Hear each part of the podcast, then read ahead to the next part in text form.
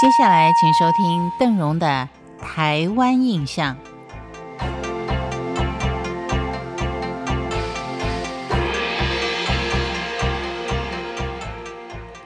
在今天的节目当中，邓荣要为您介绍的是前几天饱受梅雨所苦的冈山中街。冈山它的位置，北接阿莲、鹿竹，东面是田寮跟燕巢。向西呢，就是永安跟弥陀两个地区；南与桥头跟紫关相邻。冈山它就位于冈山平原的中央，是一个不靠海的内陆城镇，面积大概是四十八平方公里。冈山镇是因地命名，镇里面有大小冈山。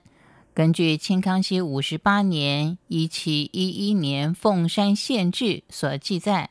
竹针林街，也就是冈山，因为它地处凤山县，也就是现今的左营，一直到府城台南的中途，也是沿海各村与邻近山路部落之行旅游休息的一个地方，交通相当的便利。相传有一位老翁，他用竹针草搭建了茅亭，在路旁贩卖一些杂物，供行人来歇脚。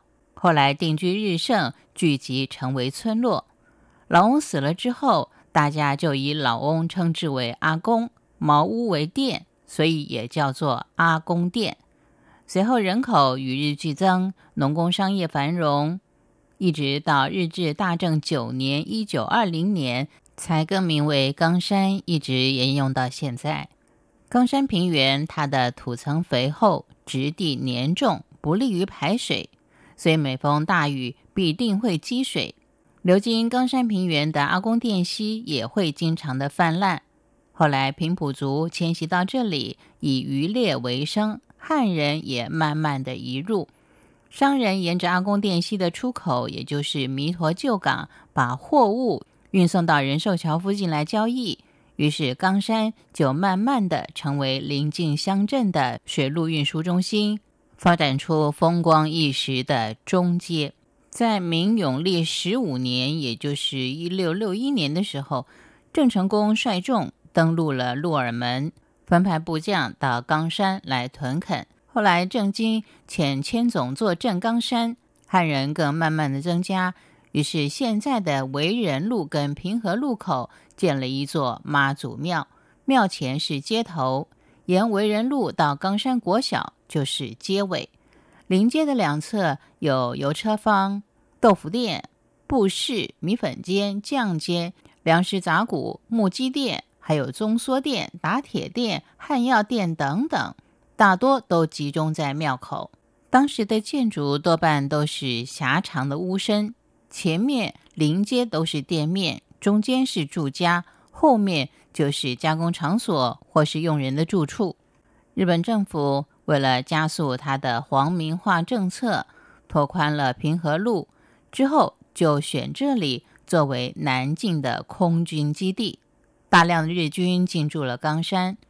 为了要解决军人生活的苦闷，在开元街一带开始出现了声色场所。目前街上的陈妇产科、和春中药房都是当时的西式建筑物。冈山三宝之一的梁记豆瓣酱也在开元街上。在日治的末期，平和路一带逐渐形成了新的市集。每天早上有马车载人送货到太极药房一带。客运通行之后呢，平和路的地位更直接的替代了巷道曲折的开元街。太极药房、太原诊所和一些传统的商店都是在日治时期的洋式建筑，门楣上各自标示着王、洪、宇等业主的姓氏。邓荣愿为您介绍的冈山中街是当地人对于平和路的称呼，但现在不仅仅是指平和路，而是整个商圈都是热闹非凡，所以统称为冈山中街。以上就是邓荣对高雄冈山中街的简单介绍，感谢您今天的收听，台湾印象，我们下回见。